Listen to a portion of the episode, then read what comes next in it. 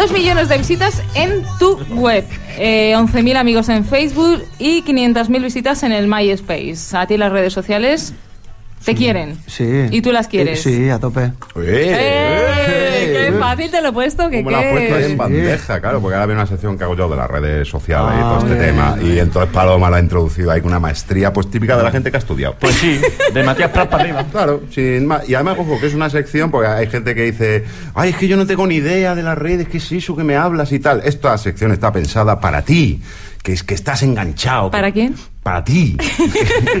bueno, tú no estás muy enganchada, ¿no? A las redes sociales. Eh, tú estás ahí con el Facebook. moderadamente Moderadamente, ¿no? enganchada. Pero hay gente, como gente que nos está escuchando, que cada 30 segundos comprueba si le ha llegado un email, revisa el muro de Facebook, a ver Está si... todo el día con el Twitter, como que qué. Con el Twitter, ¿Qué, como qué, yo. qué, qué? Timeline. Vete a lo bueno de la sección, anda. No, hombre, es que y luego ya Vete- trabaja. vete a lo bueno.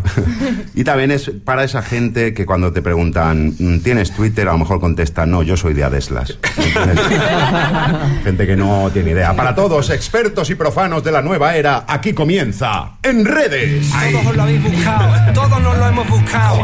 Clínicas de desintoxicación para internet, por favor, rápido, urgentemente. A Bob Dylan y todo. Cierra el puto Facebook ya. Cierra el puto 20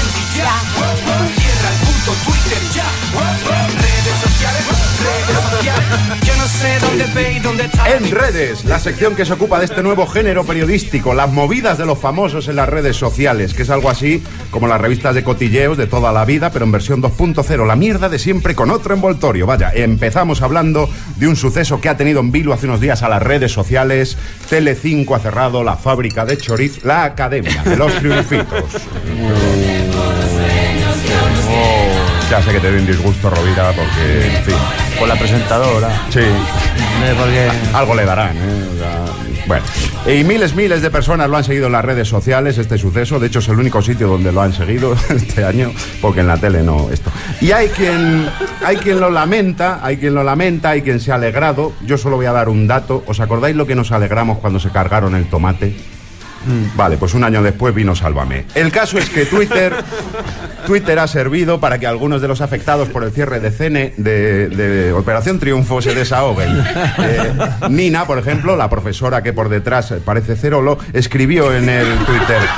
Eh, OT no se merece este trato y mucho menos los dos millones de personas que nos seguís. Muy intenso, ¿eh? Muy como es Nina, muy cosa. Y por su parte, Noemi Galera fue un poquito más allá, o Noemí, no sé cómo es, y dijo, podría decir muchas cosas, pero creo que será prudente estar calladita, porque el Twitter sirve para eso, para decir, a que te doy, pero no. ¿entiendes?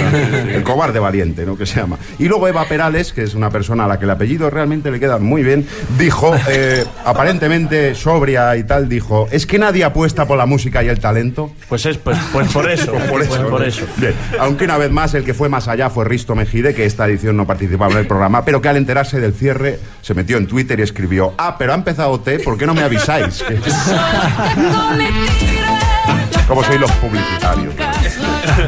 Y más movidas tuiteras, venga, como la que protagonizó hace unos días Piqué, futbolista del Barça, campeón del mundo con la selección, que le dio por subir una foto en la que aparecía con Shakira, con Carles Puyol, que de lejos también se parece a Nina un poco. Y con, ami- con un amigo suyo que en la esquina inferior derecha de la foto, como todos sabéis, aparecía con una camisa de cuadros y haciendo un gesto con las manos muy descriptivo, ¿no? Un gesto que Nacho Vidal y yo hacemos muchísimo por la vida. Pues bien, el amigo de Piqué se ha convertido en una estrella mediática, ¿no? El hashtag o etiqueta, el de los cuadros, ocupó varios días el primer lugar en Twitter, con ingeniosas aportaciones de los tuiteros que ponían en su boca pensamientos como así de grande la tiene la morena y cosas así. Incluso gracias a Twitter te puedes enterar de dónde comprar la camisa, que por cierto vale 183 lerus, la jodia, lo normal para una camisa, vamos. Y Piqué, que también es muy de la broma, ha continuado el cachondeo y ha organizado un concurso a través de Twitter y Facebook para elegir a los participantes de un partido con el de los cuadros y tal. Pero atención, porque en Internet son insaciables y no se conforman con eso. Ya hay muchas páginas que especulan con la posibilidad de que Piqué y el de los cuadros.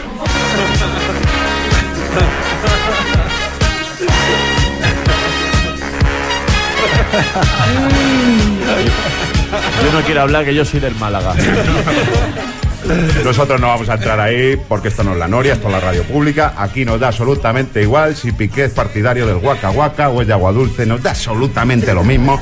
No queremos que nos acusen de hacer radio basura porque además tendríamos que contestar radio basura tu puta madre. Eh, Eso es. Eso es. Esa Oye, boquita que qué. Perdona, Paloma, que ese es el método Jordi González. Que- así es como contestó el otro día el conocido presentador de programas culturales a una tuitera que le acusó de hacer telebasura. Entonces Jordi González se picó un poco y puso telebasura. Tu puta madre, guapa. Que en realidad la frase no es suya, aunque podría serlo perfectamente, pero es de, de Javier Sardá, que la dijo unos añitos antes también, en, una vez que la acusaron y tal. Luego Jordi se disculpó, eso sí, pero se demostró una vez más que Twitter está cambiando la relación de la sociedad con los famosos, ¿no? Y las redes en general. La pregunta es, ¿la está cambiando para bien o la está cambiando para mal? ¿Eh? No lo podía evitar, no lo podía evitar, porque lo estaba pidiendo. bien, bien. Pues mira, pues depende, efectivamente. Por ejemplo, tú antes eras jarabe de palo cuando no había internet o cuando no había redes sociales y decías en una entrevista, pues yo creo que las rotondas son una mierda. Y no pasaba nada. ¿Me entiendes? Pero ahora tú eres jarabe de palo, te invitan a un chat de estos con internautas y no sé qué, y dices. A lo mejor, ¿no? A lo mejor. un poner, Un ¿no? poner. Un poner. Dice, los internautas son cuatro frikis que están tergiversando la opinión de la gente, a lo mejor, ¿no? Dices. Eh. Y te cae un chorreo, Pau. Y eso es precisamente De- lo que le ha pasado hace unos días a, Sí. a Pau, que, que no sé, que imagino que tendrás que decir algo. al Sí, no, sí. lo- Hay, hay cuatro internautas frikis que son los que se encargan de, de- de montar este lío. Pero, a ver, concretemos. ¿Quién son los internautas? Pues yo también soy internauta. Y tú, y tú, y tú. Somos 24 millones de internautas en este país. ¿Vale? Entonces ahora con todo el, el lío este que ha habido con la ley Sinde, eh, est- estos mm, internautas frikis que se dedican a, a- a meter maraña en todos estos asuntos no han sido capaces de recaudar ni 30.000 firmas en contra de la ley. Y somos 24 millones de internautas. O sea, mm, ¿qué, qué- qué- qué está pasando? ¿A quién representan? ¿Quién, eh, ¿Para quién trabajan?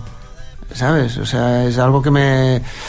O sea, no estoy hablando de la asociación de internautas, la, la seria, una la asociación de, internautas de, de reciente creación y que tiene un objetivo claro de, de- de poner un poco de, de, mm, de orden en, todo este follón. O sea, me estoy refiriendo a cuatro personas que, que lo que se dedican es pues a, a, a, A malmeter.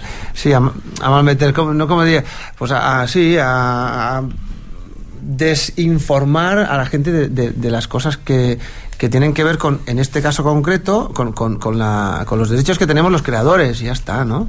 Pero ojo, que quede bien claro, que yo soy uno de los 24 millones de internautas de este país y tengo el mismo derecho que cualquiera de ellos a, a dar mi opinión. Y ojo, yo por lo menos no soy faltón, ¿no? O sea, yo la doy porque en teoría vivimos en un país y en un mundo libre y puedo decir las cosas como son y siempre con una actitud quizá más constructiva de la que ellos tienen y ya está, no hay mucho más. Bueno, hay que decir que Bueno. Pau Muy bien. es internauta y además también tiene Twitter, sí, eh, tanto. donde cuenta con, creo que más de 3.000 seguidores, eh, pero él es más de Facebook, eh, donde le siguen creo 15.000 personas o más. Mm. Y el Facebook, eh, que como todos sabemos, esa red social que nació para encontrar a tus amigos del colegio y que se ha ido evolucionando hasta convertirse en una granja escuela.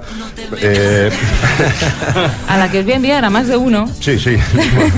Pero mira, las redes sociales son pues, como todas las cosas que enganchan. Cada uno elige por la que mejor le sienta y con la que mejor se. No. en fin, y con esta reflexión de una profundidad eh, digna de que quepa un set, ¿verdad? Termina por hoy. ¡En redes! Clínica de desintoxicación para internet por ya.